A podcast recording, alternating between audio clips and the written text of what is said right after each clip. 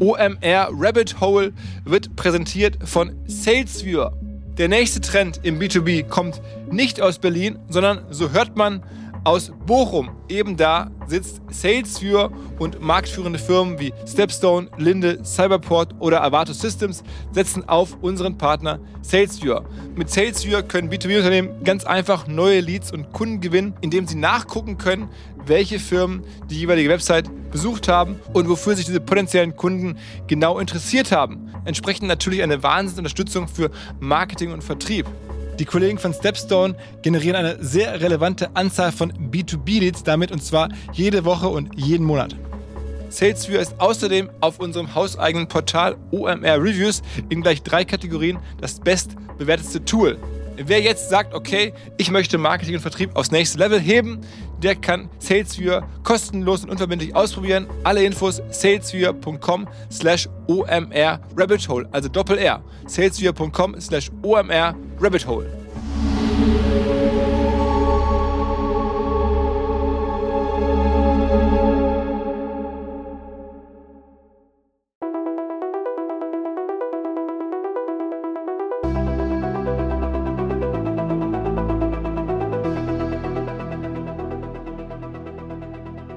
Am Anfang ist Rocket Internet nicht viel mehr als eine Idee. Oliver Sammer will aus dieser Idee etwas Großes machen. Aber er schafft das nicht alleine. Er hat an diesem Tag ein kleines Grüppchen Leute um sich versammelt. 15 oder 20 sind es vielleicht. André Alpa erinnert sich nicht mehr genau. Aber er erinnert sich an Oliver Sambers Mission. Denn der will André Alpa und andere aus dem Team einspüren auf dieses Ziel, etwas Großes aufzubauen. Und hat im Prinzip gesagt, so ja, hier, äh, wenn, wenn die anderen Security haben und Polizei, wir sind die GSG 9.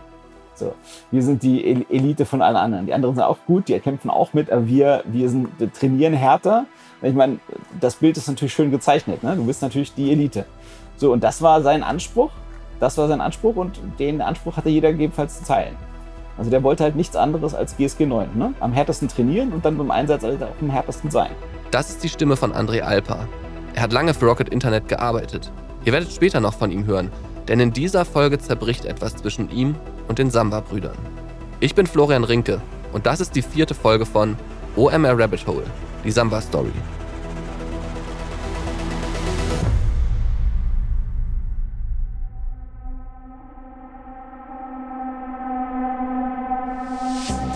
Germany is getting a bad name because of the Samwar brothers.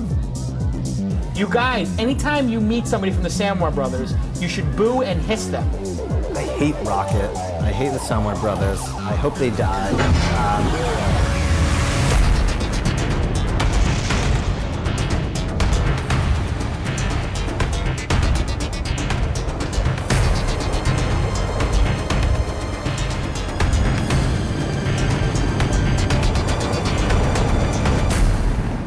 OMR Rabbit Hole. Die Samba Story.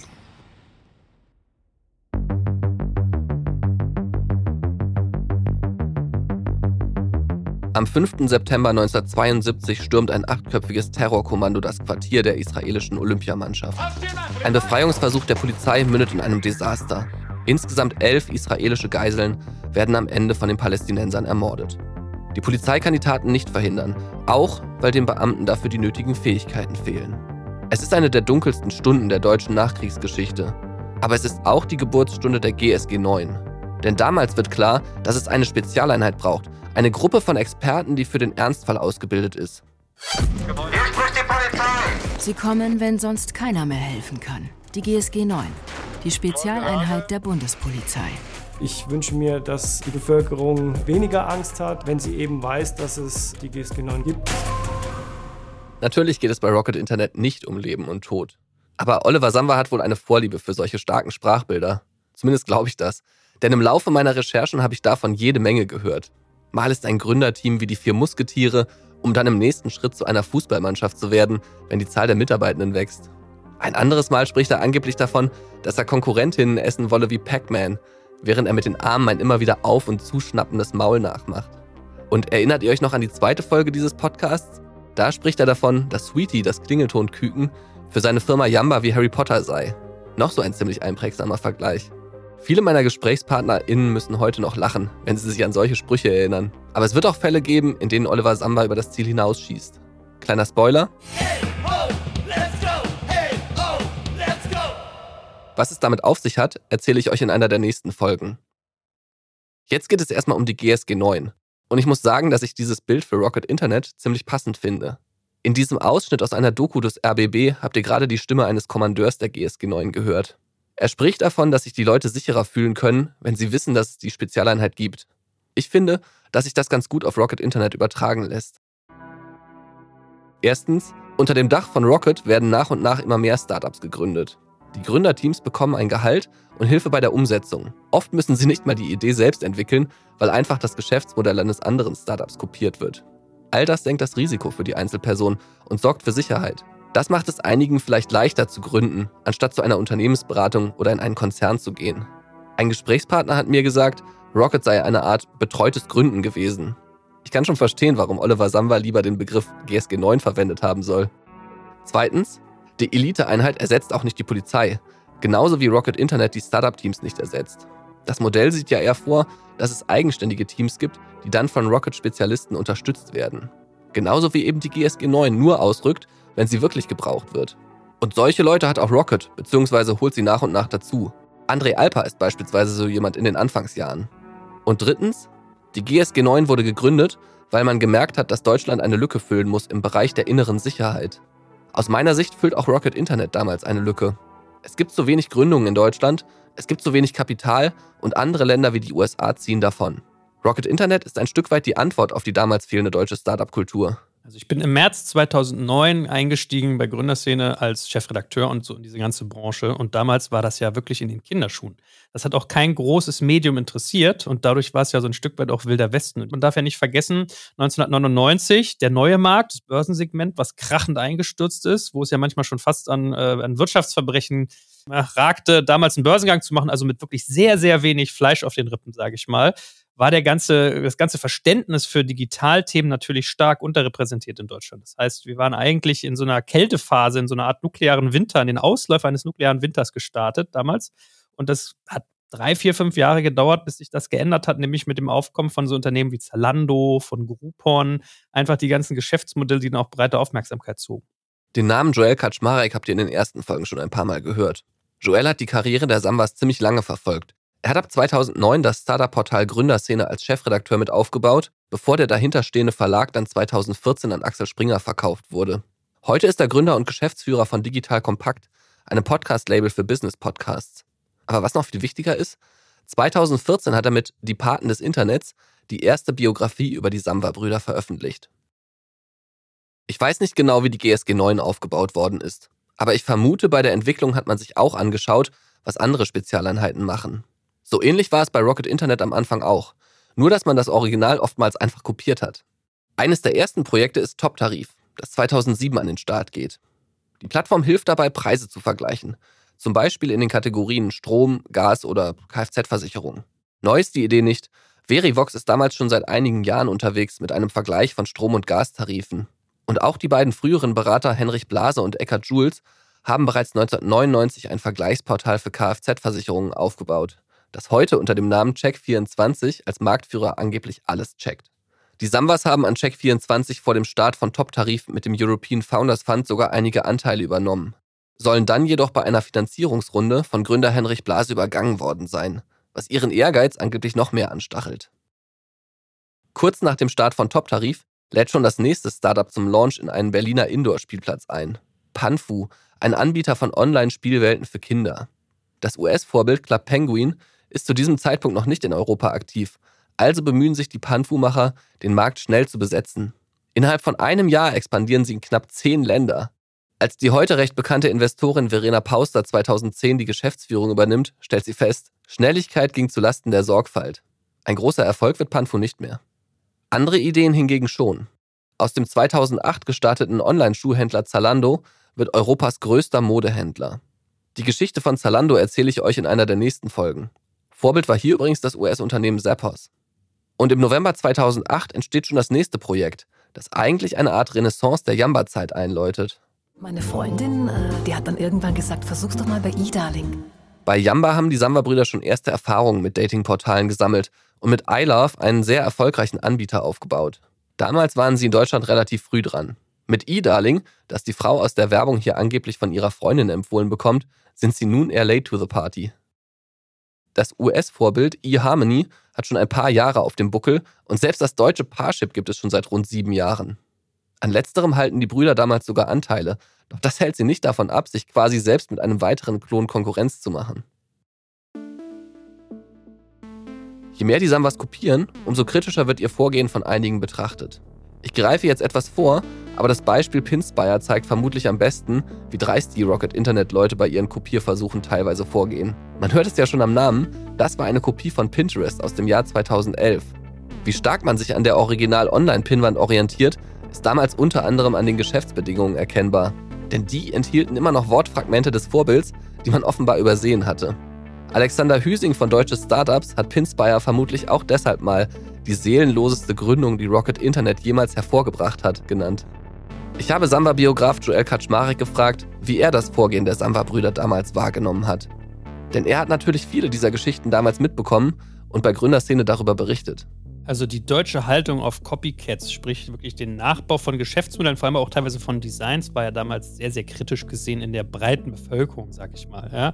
Wir haben uns das als Medium natürlich damals auch zunutze gemacht und haben es irgendwie immer so ein Stück weit an den Pranger gestellt. Es gab dann Beispiele, da konntest du sehen im, im Quellcode, dass irgendwie in den AGBs oder in den, in den Datenschutzbestimmungen teilweise noch die ähm, Wortlaute der originalen Vorbildseiten drin waren. Ja? Also es gab, glaube ich, ein, zwei Beispiele von Unternehmen, wo wir Webseiten gefunden haben, da stand halt das direkte Vorbild sozusagen als Name noch drin. So.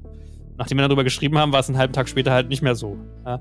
Von daher, das, das traf auf einen gewissen Widerstand, aber wenn man halt mal als, sag ich mal, aus der machenden Perspektive drauf schaut, erschließt sich einem irgendwann recht schnell, dass es natürlich immer so ein gewisser Schmerzpunkt ist, dass man Ideen nicht patentieren kann. Ja, auf der anderen Seite es aber auch viel Sinn ergibt. Es ist ja ein bisschen so, als wenn man zum Italiener an der Straßenecke hingehen würde und würde sagen: Hör mal zu, du Penner, was bist du denn hier für einer? Du hast ja den, den Italiener drei Straßen weiter kopiert. Oder als wenn man BMW vorwerfen würde, was es soll, dass man hier von Karl Benz das Automobil nachgemacht hat. Also der Gedanke bei solchen Dingen ist ja eigentlich, dass auch äh, solche Ideen frei sind, damit irgendwie Innovation entsteht.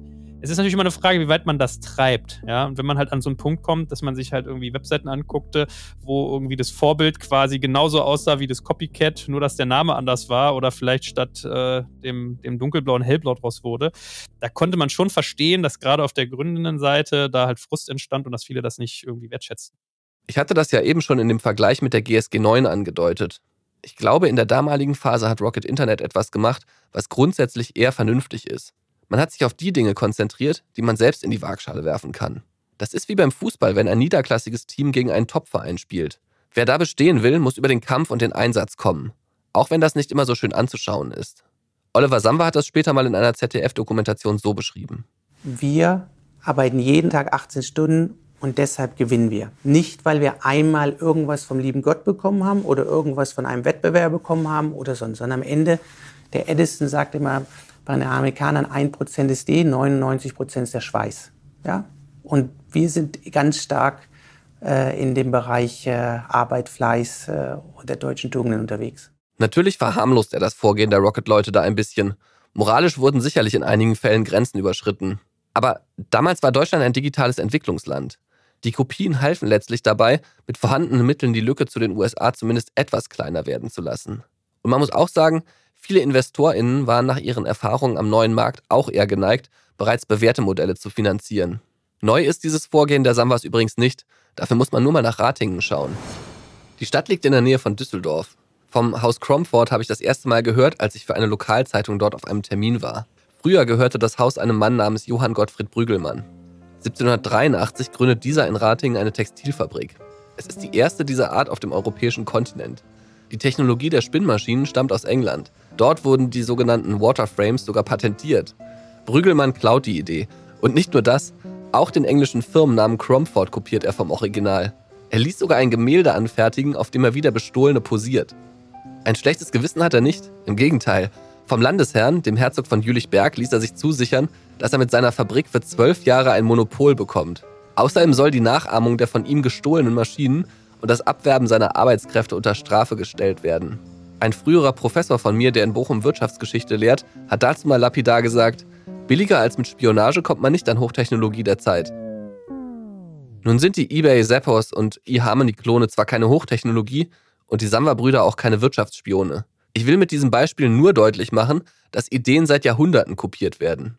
Neu ist eher, in welchem Umfang Rocket Internet verschiedene Geschäftsmodelle gleichzeitig kopiert. Diese Industrialisierung des Abkupferns ist es, was viele aus meiner Sicht besonders ärgert. Stefan Glänzer zum Beispiel. Den kennt ihr noch aus der ersten Folge. Stefan Glänzer hat Ende der 1990er Jahre die Online-Auktionsplattform Ricardo gegründet und nach nur einem Jahr an die Börse gebracht. 365 Tage hat es gedauert, um eine Bewertung von mehreren hundert Millionen D-Mark aufzubauen. Dann crasht der neue Markt. Ricardo kommt genau wie viele andere Firmen ins Schleudern. Nach seiner Zeit bei Ricardo macht Stefan Glänzer mit seiner Frau eine Weltreise. Er schaut 62 von 64 Spielen der Fußballweltmeisterschaft 2002 im Fernsehen. Und dann beschließt er, dass ihm das für den Rest seines Lebens zu langweilig ist. Also beginnt er in Startups zu investieren. Ohne es zu wissen, habe ich damals ein von ihm finanziertes Produkt genutzt. Last FM.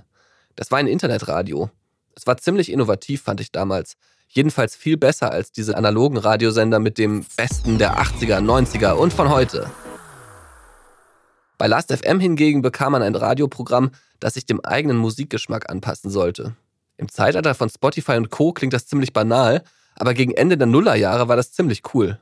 Stefan Glänzer sieht damals wahnsinnig viele Chancen für Innovationen. Von daher hat es mich wahnsinnig gefuchst zu sehen, ähm, dass all diese Kreativität, die in Deutschland, die in ganz Europa vorherrscht, eben nach hinten gedrängt wird durch diesen einfachen Ansatz, Fokus auf den schnellen Bug sehen, was funktioniert in den USA oder in Korea oder in China und das schneller und besser zu kopieren und besser zu exekutieren als alle anderen. Das ist zwar ökonomisch sinnvoll, führt aber, so mein damaliger Glaube, äh, nicht dazu, dass wir in Europa wirklich eine nachhaltige, eigenständige digitale Industrie aufbauen können.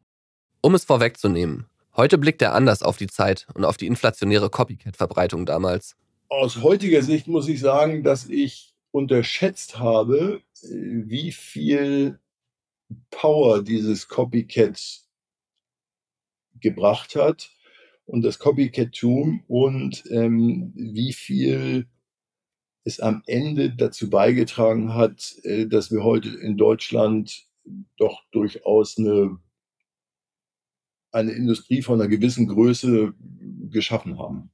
Das habe ich damals in, dem, in, in, in meinem jugendlichen Wahn wahrscheinlich unterschätzt. Äh, auf der anderen Seite glaube ich, war es auch wichtig, dass es neben den Stimmen, wir müssen kopieren, um erfolgreich zu sein, dass es da auch einen anderen Ton gab, der gesagt hat, man kann auch ohne kopieren, man kann auch mit dem eigenen Kopf erfolgreich sein. Aber damals, im November 2009, versteht er die Welt nicht mehr. Er hatte das doch alles so deutlich gesagt. Hatten Sie denn nicht zugehört? Die WHU-Studierenden gehörten zur Top-Elite Deutschlands. Da könne es nicht der Anspruch sein, dass man sich ausschließlich darüber Gedanken mache, was kopiere ich jetzt. Das waren seine Worte bei einem Besuch an der privaten Hochschule WHU gewesen. Er hat es auch genauso gemeint.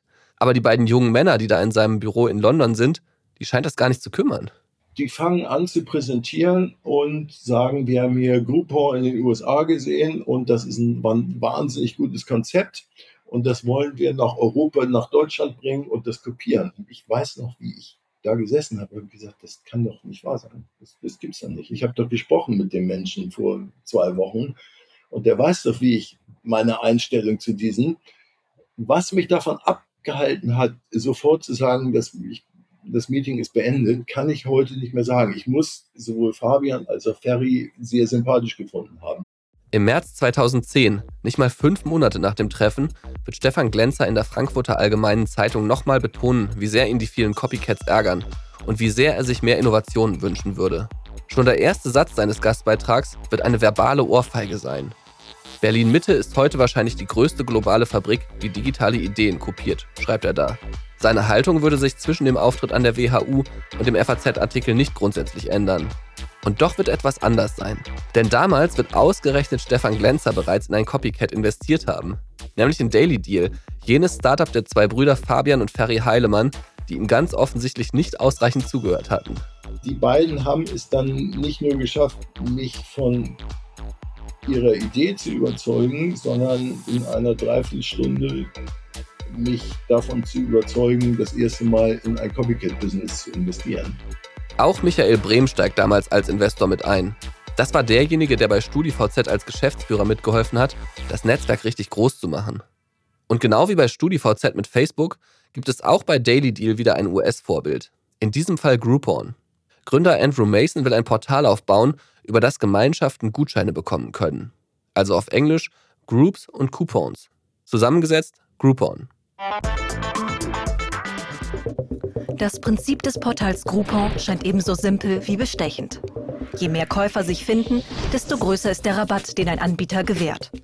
Ein Geschäft kommt zustande, wenn eine Mindestanzahl von Menschen zugreift.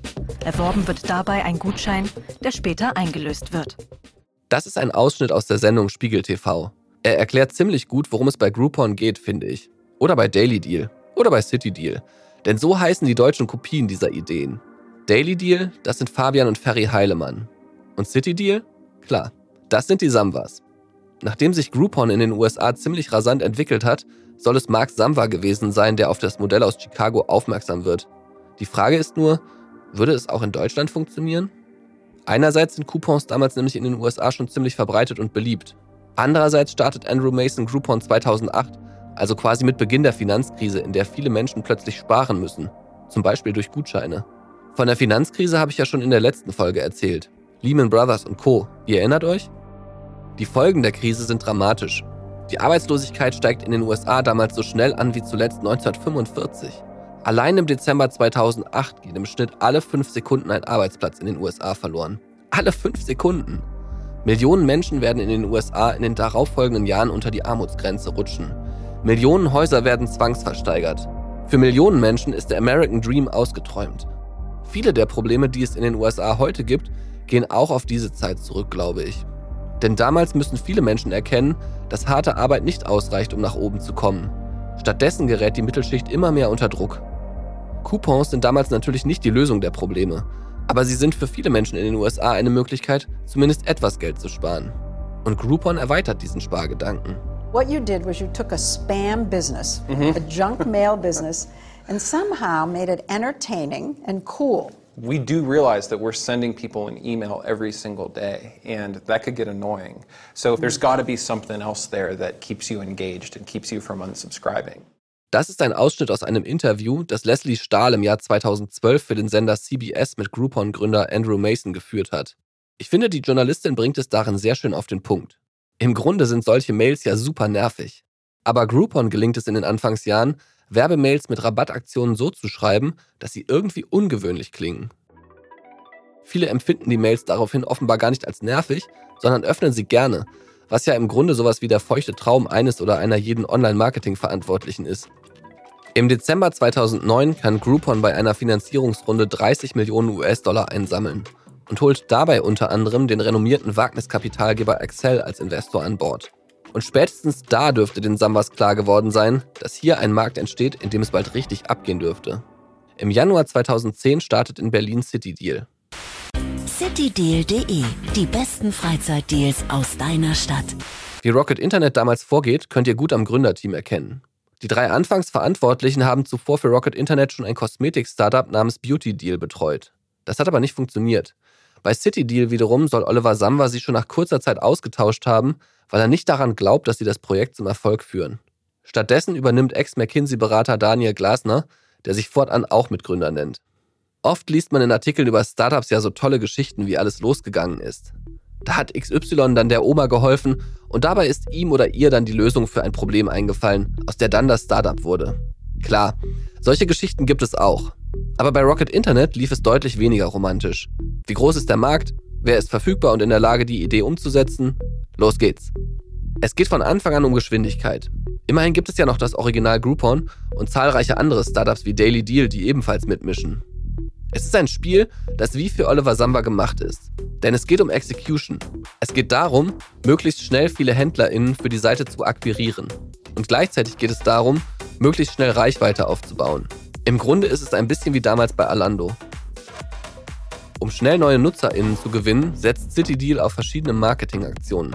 Mal kauft das Startup bei Starbucks 2000 Gutscheine im Wert von 5 Euro ein und verkauft sie über die eigene Seite für 1 Euro. Ein anderes Mal bietet man Kinogutscheine für weniger als die Hälfte des Preises an. Jeder Tag, jeder Film, auch Überlänge und alle Plätze, schreibt Thilo Bono damals bei Twitter. Genau, das ist der ehemalige Kommunikationschef von Yamba aus der zweiten Folge. Der hat damals bereits die Agentur Piabo gegründet, die City Deal bei der Kommunikation hilft. Die Welt ist klein und die Startup-Welt noch viel kleiner. Das Wachstum ist am Anfang gigantisch. Um mehr als 1000 Prozent steigt die Zahl der Unique User vom Januar 2010 bis Februar 2010.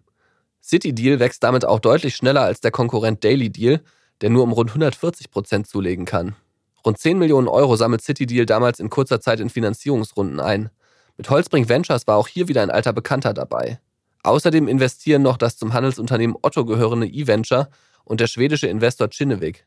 Merkt euch den Namen mal, der wird noch wichtig. Geschicktes Marketing, viel Kapital und sehr viel Einsatz. Damit versucht CityDeal damals, den Wettlauf der Groupon-Klone für sich zu gewinnen. Ach so, ein paar eher unsportliche Tricks gehören natürlich auch dazu, hat mir Daily Deal-Investor Stefan Glänzer erzählt.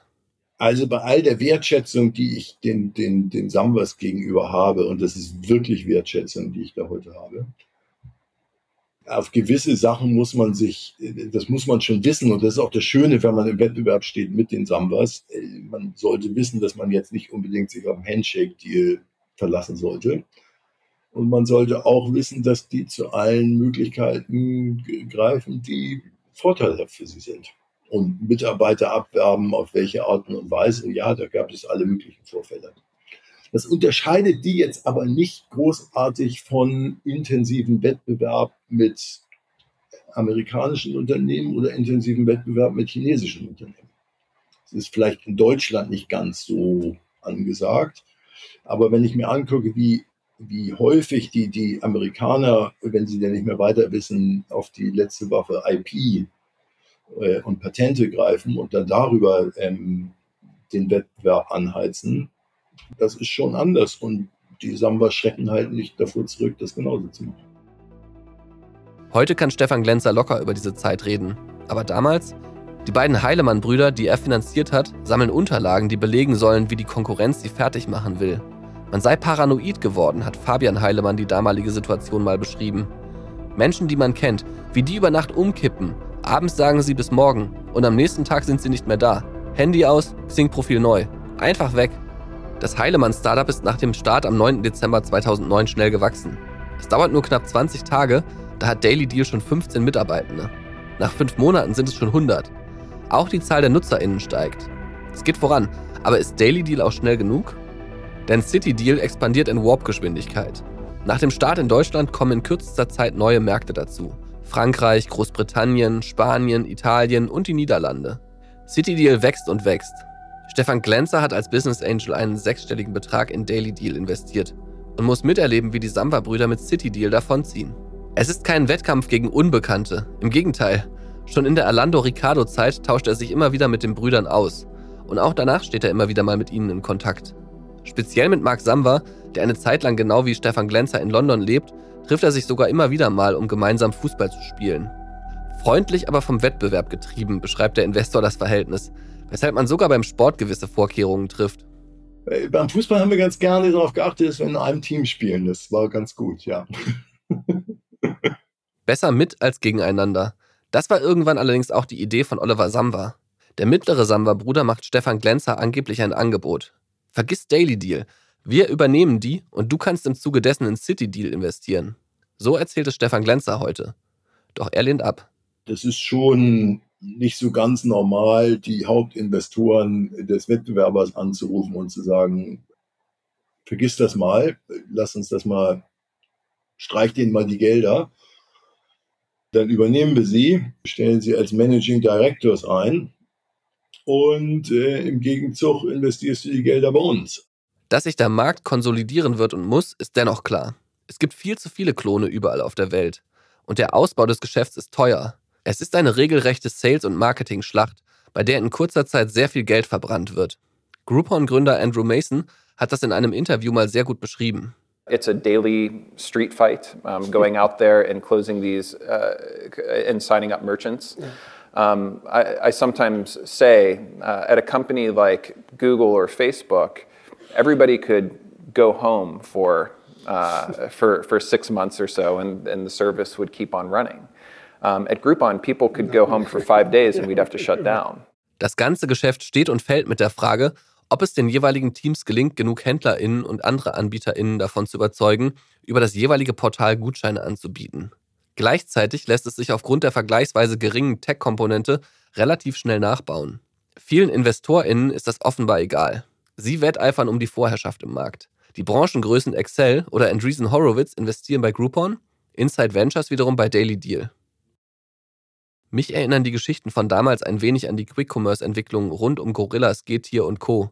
Bei Gorillas ist es das türkische Unternehmen Getir, das den deutschen Klon schluckt. Auch bei den Gutscheinportalen kommt es 2010 zu einer Konsolidierung. Und CityDeal ist dabei mittendrin. Denn knapp sechs Monate nach der Gründung übernimmt Groupon den deutschen Klon am 17. Mai 2010 für angeblich 125,4 Millionen Dollar.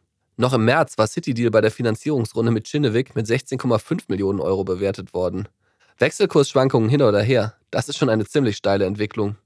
Ähnlich wie bei Alando ist es am Ende das US-Original, das die deutsche Copycat schluckt. Wobei die InvestorInnen von CityDeal, also unter anderem die Samwas, nach der Übernahme mit knapp 10% der Anteile sogar mehr vom Unternehmen besitzen als Groupon-Gründer Andrew Mason. Der hat 2012 in einem Interview erklärt, warum sich Groupon damals entschlossen habe, CityDeal zu übernehmen.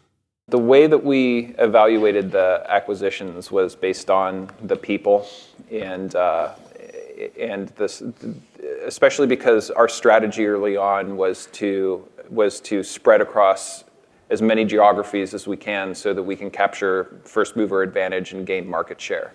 Um, so we really needed to rely on on strong leaders who could operate semi-autonomously um, without without very close um, management or people in the U.S. being overseas all the time. And that was the only way we'd be able to scale. So it's really about getting those leaders and strong people. Was Andrew Mason da sagt, finde ich ziemlich interessant, weil der Gedanke für die weitere Entwicklung von Groupon ziemlich entscheidend sein wird. Denn mit der City-Deal-Übernahme schluckt Groupon 2010 nicht nur einen Konkurrenten, sondern holt sich indirekt auch die Sambas ins Unternehmen. Denn ich glaube, man darf schon davon ausgehen, dass er insbesondere sie gemeint hat, als er von den Anführern sprach, die relativ eigenständig die Märkte aufbauen sollen. Und umgekehrt ist der Deal auch für die Sambas interessant. Wobei man sagen muss, dass bei Groupon insbesondere Mark und Oliver Samba mitmischen. Alexander Samba hat mit Groupon praktisch nichts zu tun. Er kümmert sich in dieser Zeit um Zalando, um das es noch in einer anderen Folge gehen wird. Über Rocket Internet halten die Sambas an Groupon nach der Übernahme von CityDeal relativ hohe Anteile, profitieren also direkt von einem Wertzuwachs. Andererseits sollen sie das weltweite Groupon-Netzwerk auch genutzt haben, um damit ihre eigenen Aktivitäten vorantreiben zu können. Gesprächspartner haben mir erzählt, wie immer wieder mal die Grenzen verwischten zwischen den beiden Unternehmen. Und auch Joel Kaczmarek beschreibt in seiner Samba-Biografie, dass Mitarbeitende von Groupon beispielsweise bei Rocket-Projekten unterstützten. Gleichzeitig treiben die Brüder von Berlin aus den internationalen Aufbau von Groupon voran, während sich Andrew Mason von Chicago aus um die USA kümmert. Im August 2010 schreibt das Wirtschaftsmagazin Forbes eine Geschichte über das Daily Deal Vorbild Groupon. Forbes nennt es die fastest growing company ever. Schneller als Google, Amazon, Yahoo oder AOL. Wie schnell das Unternehmen wächst, erkennt man gut an den Umsätzen. 2010 liegt der Groupon-Umsatz noch bei rund 300 Millionen US-Dollar, 2011 sind es bereits 1,6 Milliarden und wiederum ein Jahr später 2,3 Milliarden. Die Sampa-Brüder und ihr Team haben daran einen großen Anteil. Einer von ihnen ist damals Christian Bertermann, der spätere Gründer und heutige CEO von Auto 1. Er hat vor einiger Zeit im OMR-Podcast erzählt, wie er 2010 zu CityDeal Groupon kommt und dort innerhalb kürzester Zeit zum Produktchef aufsteigt. Christian Bertermann hat damals selbst ein Gutschein-Startup gegründet. Doch das entwickelt sich deutlich schlechter als CityDeal oder Groupon. Und in der Zeit kam dann so CityDeal Europa. Die haben dann so gegründet und ich habe dann Gründerszene gelesen und dann, und dann kam da irgendwie so die erste Finanzierungsrunde und dann habe ich mich so gefragt, ja, wofür brauchen denn die, das ganze Geld und wofür brauchen denn die, diese ganzen Leute? Und dann wurde das immer größer und Olli hat dann, glaube ich, auch immer schneller geraced.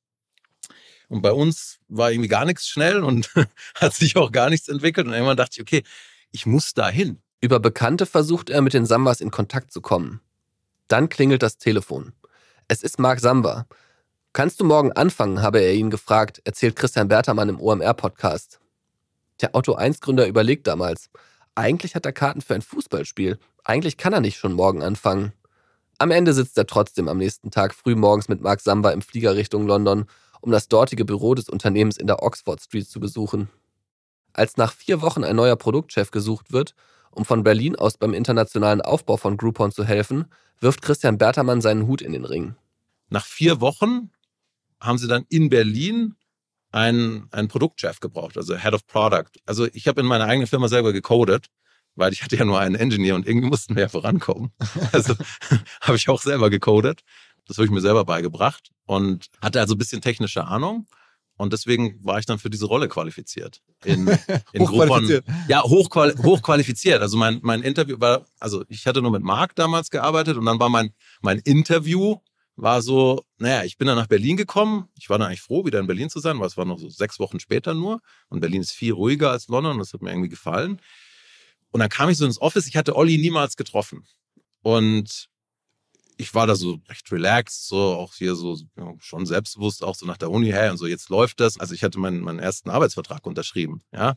Und dann war ich auch stolz, dass ich jetzt Geld verdiene, weil vorher hatte ich, also habe ich kein Geld verdient in meinem eigenen Startup, also gar keins.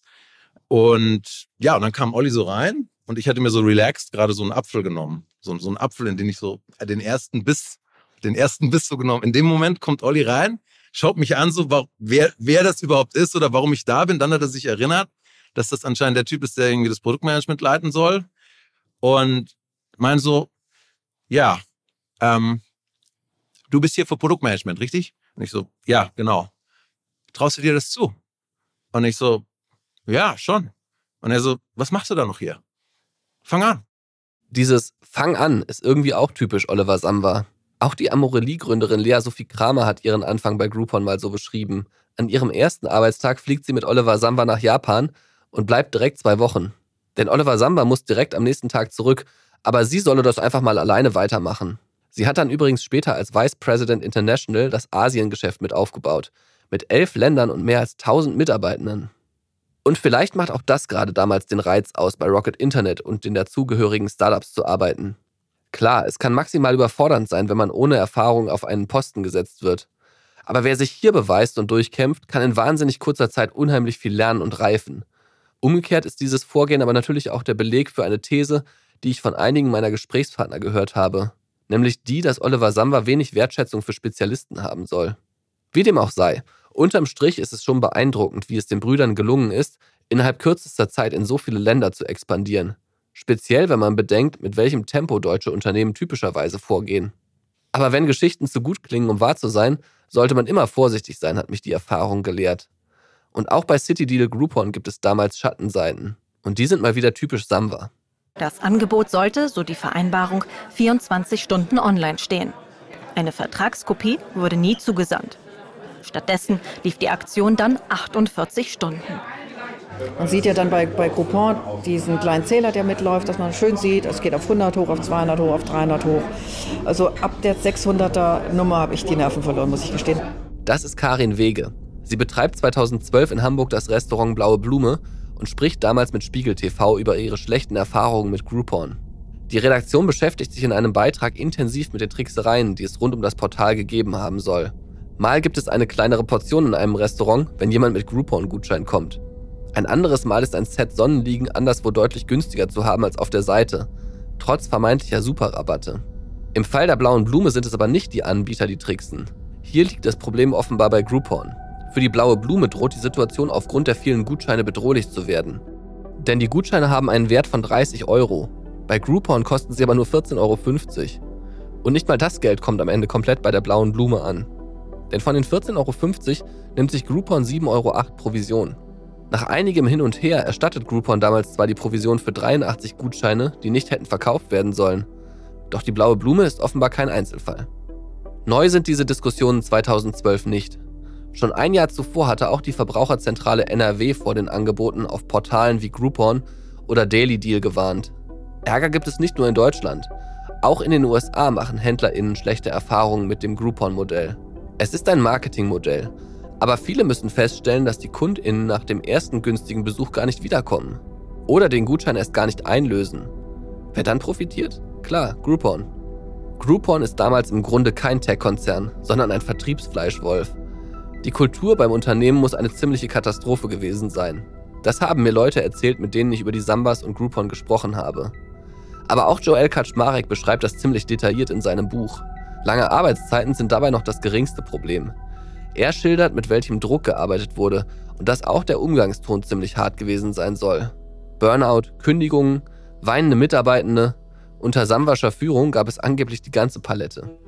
Das führt kurzfristig zwar zu rasant steigenden Umsätzen, aber auch zu einem Haufen Probleme. Und das nicht nur für Endkunden, die bei vermeintlichen Schnäppchen aufpassen müssen, sondern vielmehr noch für die HändlerInnen. Denn Groupon versucht angeblich, möglichst oft ungedeckelte Deals abzuschließen. Diese versprechen deutlich höhere Umsätze für das Unternehmen, sind aber ein großes Risiko für die HändlerInnen. Und es gibt weitere Vorwürfe. HändlerInnen werden offenbar nicht ausreichend über die Möglichkeit zur Deckelung informiert. Teilweise entfernen Groupon-Manager angeblich im Nachhinein auch selbstständig wieder das Häkchen im System bei der Deckelung. Das schreibt zumindest Joel Kaczmarek. Nachprüfen kann ich das nicht. Eigentlich ist es Aufgabe eines CEOs, solche Probleme im Blick zu haben und zu reagieren. Das Problem ist damals aber, dass Groupon einen etwas speziellen Typen an der Spitze hat. Can you name another CEO with a demo on YouTube Inhale. in which you're sitting around in front of a Christmas tree in your skivvies One more time. doing yoga? Um, no, and that's a huge problem. Ihr habt richtig gehört. 2008 hat Andrew Mason ein Video bei YouTube hochgeladen, das ihn beim Yoga in Unterhose vor dem Weihnachtsbaum zeigt. Der spätere Chef des am schnellsten wachsenden Startups der Geschichte filmt sich bei Übungen und lässt alle Welt daran teilhaben. Es ist nicht die einzige schrullige Geschichte, die es über Andrew Mason gibt. In seinem Büro steht damals ein Dixie-Klo, das er als Waschraum nutzt. Es ist ein Gag. Ich kenne Andrew Mason natürlich nicht persönlich, sondern nur aus Videos und Geschichten, die ich mir während der Recherche angesehen habe. Da wirkt er für mich wie der Gegenentwurf von Oliver Samwer. In den Videos wirkt er etwas schluffig und ich habe mich mehrmals gefragt, ob er damals im Alltag einem Oliver Samwer gewachsen war. Glaubt man dem Tech-Portal The Verge, imponiert das rasante Wachstum außerhalb der USA Groupon-Gründer Andrew Mason. Er soll damals immer mehr auf Oliver Samwers Meinung vertraut haben, teilweise sogar mehr als auf die seiner eigenen Top-Manager, obwohl Oliver Samwer offiziell gar kein Amt innehatte. Je größer Groupon wird, umso mehr rückt aber auch Andrew Mason als Führungspersönlichkeit in den Fokus. Denn 2011 soll es an die Börse gehen. Und dann stellt sich natürlich die Frage, ist Mason der Richtige für den Job? Die Entscheidung, an die Börse zu gehen, ist umstritten. Und es hätte auch andere Alternativen gegeben. Ende 2010 hatte Google angeblich rund 6 Milliarden US-Dollar für Groupon geboten, nachdem zuvor bereits Yahoo und Amazon angeklopft hatten. Google will sich mit der Übernahme den Kontakt zu lokalen HändlerInnen sichern. Aber am Ende sind die InvestorInnen und Entscheider von Groupon nicht überzeugt und lehnen das Angebot ab. Auch am Börsengang gibt es Zweifel. Der damalige Starbucks-CEO Howard Schulz hält das Unternehmen genau wie Mark Andreessen vom Wagniskapitalgeber Andreessen Horowitz noch nicht für börsentauglich. Im Frühjahr 2011 sitzen sie im kleinen Kreis mit Andrew Mason und Oliver Samba zusammen. Der Groupon-Gründer ist damals angeblich unschlüssig. Doch Oliver Samba und Masons Co-Gründer sollen auf den Börsengang drängen und sich am Ende durchsetzen. Oliver Samba soll damals unzufrieden sein, dass die City Deal-Investoren nur 10% an Groupon halten, obwohl das von ihm und seinem Bruder vorangetriebene internationale Geschäft deutlich schneller wächst als das US-Business. Also wollte er angeblich das machen, was schon bei Yamba für die Brüder persönlich gut geklappt hatte. So schnell wie möglich wachsen und dann mit den Taschen voll Geld aussteigen. Wie groß die Macht und der Einfluss der beiden älteren Samba-Brüder damals ist, kann man schwarz auf weiß in den Unterlagen nachlesen, die Groupon damals bei der US-Börsenaufsicht SEC einreicht. Dort wird Oliver Samba als Berater bezeichnet. Doch dass der Vertrag von ihm nur bis Oktober 2011 läuft, stuft Groupon als eines der größten Risiken für die Entwicklung des Unternehmens ein. Man könne nicht garantieren, dass der Verlust der Dienste von Mark und Oliver Samba die internationale Geschäftstätigkeit nicht störe oder sich negativ auf die Fähigkeit auswirke, das internationale Geschäft auszubauen, heißt es in den Unterlagen. Zu diesem Zeitpunkt erreicht Groupon mit seinen Newslettern mehr als 80 Millionen Menschen. Doch noch im Vorjahr, also 2010, häufen sich auch mehr als 400 Millionen US-Dollar Verlust an, bei rund 700 Millionen US-Dollar Umsatz, laut der SEC-Unterlagen. Auch 2011 werden die Zahlen noch tiefrot sein. Und wenn ihr euch jetzt wundert, Moment mal, 700 Millionen US-Dollar Umsatz? Hat er nicht vorhin noch von 300 Millionen US-Dollar gesprochen? Dann kann ich nur sagen, stimmt. Denn als die US-Börsenaufsicht genauer hinschaut, muss Groupon noch vor dem Börsengang die Umsatzzahlen korrigieren. Oder besser gesagt, halbieren. Denn das Unternehmen hatte beim Umsatz einfach den vollen Preis der Gutscheine angesetzt, obwohl ja mindestens die Hälfte davon an die lokalen HändlerInnen weitergeleitet wurde. Und es gab noch ein anderes Problem. In Europa. Denn aus der Bankenkrise 2008-2009 hatte sich nach und nach eine Staatsschuldenkrise entwickelt, bei der speziell Griechenland und Italien in den Fokus gerieten. 2011 spitzt sich die Situation in Griechenland zu, denn es wird für das Land immer schwieriger und teurer, sich am Kapitalmarkt Geld zu leihen. Der Internationale Währungsfonds könnte einspringen, aber dafür will der griechische Premierminister Georgios Papandreou erst das Volk befragen, per Abstimmung. Sollte das Volk ablehnen, könnte Griechenland im nächsten Schritt aus dem Eurosystem austreten. Das will unter anderem die deutsche Bundeskanzlerin Angela Merkel von der CDU verhindern. Denn sie befürchtet eine Kettenreaktion, wie die Tagesschau damals berichtet. Jeder weiß, dass alle miteinander aufs engste verwoben sind und dass der Erfolg ähm, eines, einer Region der Erfolg aller Regionen ist und der Misserfolg einer Region der Misserfolg aller Regionen. Das Zitat stammt von einer Pressekonferenz, die Angela Merkel am 4. November 2011 am Rande des G20-Gipfels in Cannes gibt. In Frankreich hatten sich die wichtigsten StaatenlenkerInnen getroffen, um unter anderem strenge Regeln für die Banken zu diskutieren. Sie wollen verhindern, dass in Zukunft noch einmal die Allgemeinheit für die Managementfehler der Banken haften muss.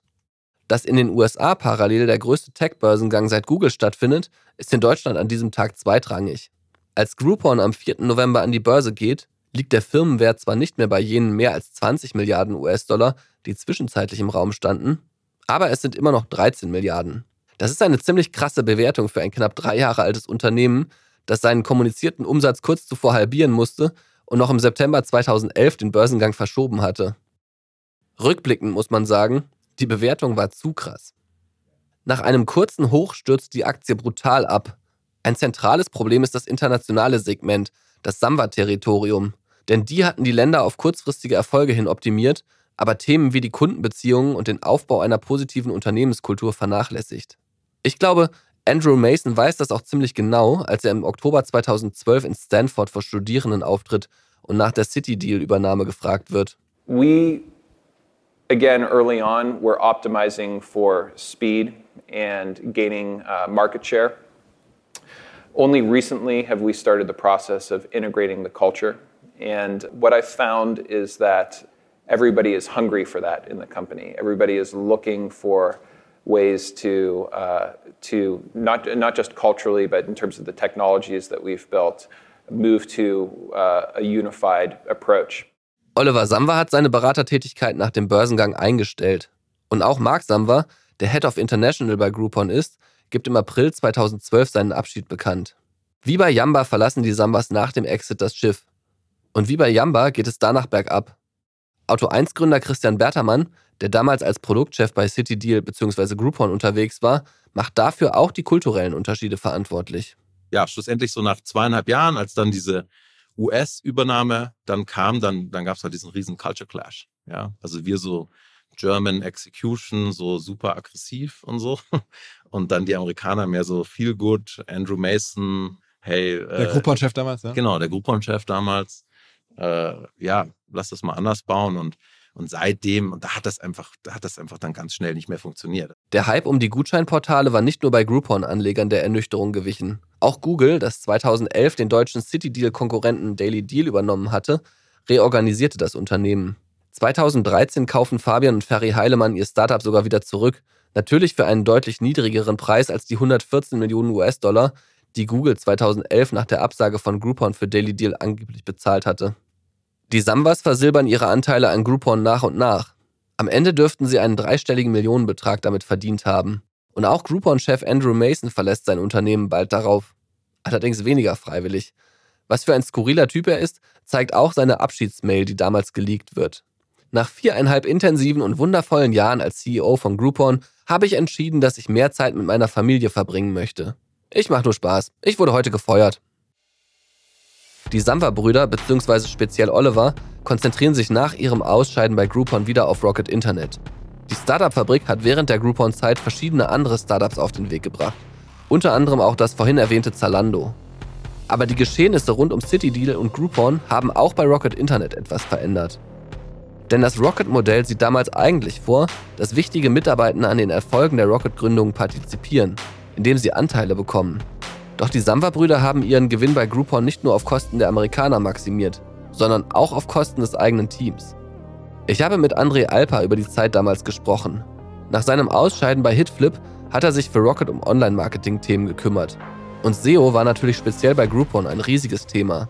André hat mir erzählt, dass in der Spitze fast 80 Leute für SEO bei Groupon zuständig waren. Und er hat mir auch erzählt, dass es eigentlich eine Absprache zwischen ihm und Oliver Samba gab. Da gab es irgendwie, da habe ich irgendwie für zwei Firmen gearbeitet. Ich meine, Olli hier, ich arbeite für die zwei Firmen, ich habe davon noch keine Anteile bekommen. Und dann hat er dem Leske, das war damals sein Haus- und Hofanwalt, dann hat er dem eine Mail geschrieben mit mir auf CC und gemeint, hier, der Kollege soll Anteile bekommen. Und das eine Ding wurde dann in die Wege geleitet, die Anteile kamen. Und bei dem anderen Ding habe ich da irgendwie wochenlang hinterher telefoniert und dann kam raus, der hat halt unmittelbar danach den Anwalt angerufen und hat gemeint, nö, das zweite braucht er keine Anteile kriegen. So, also insofern, das war halt so relativ straightforward. Ja. Welches war das erfolgreichere am Ende? Äh, das, wo ich keine Anteile bekommen habe, das war Groupon. Hätte sich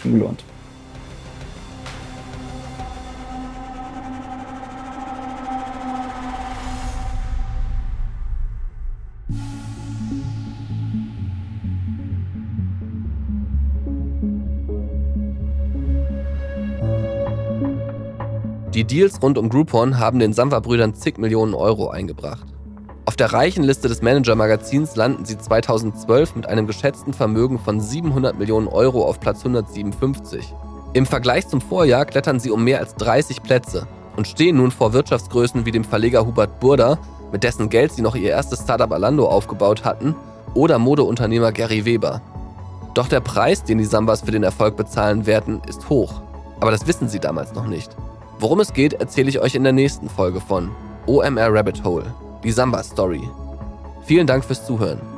Ach ja, wir haben natürlich auch die Sambas angefragt und ihnen diverse Fragen geschickt. Bis Redaktionsschluss wollten sie sich leider nicht äußern.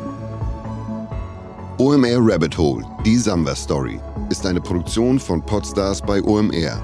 Redaktion und Host Florian Rinke. Projektmanagement Florian Severin. Postproduktion und Sounddesign Jan Komorowski. Lilly Hun, Florian Damm, Chris Hilbert und Hardy Haufe. Coverdesign Simon Barth und Executive Producer Konstantin Buhr und Vincent Kittmann. Vielen Dank an alle aus dem OMR-Kosmos, die das Projekt unterstützt und möglich gemacht haben.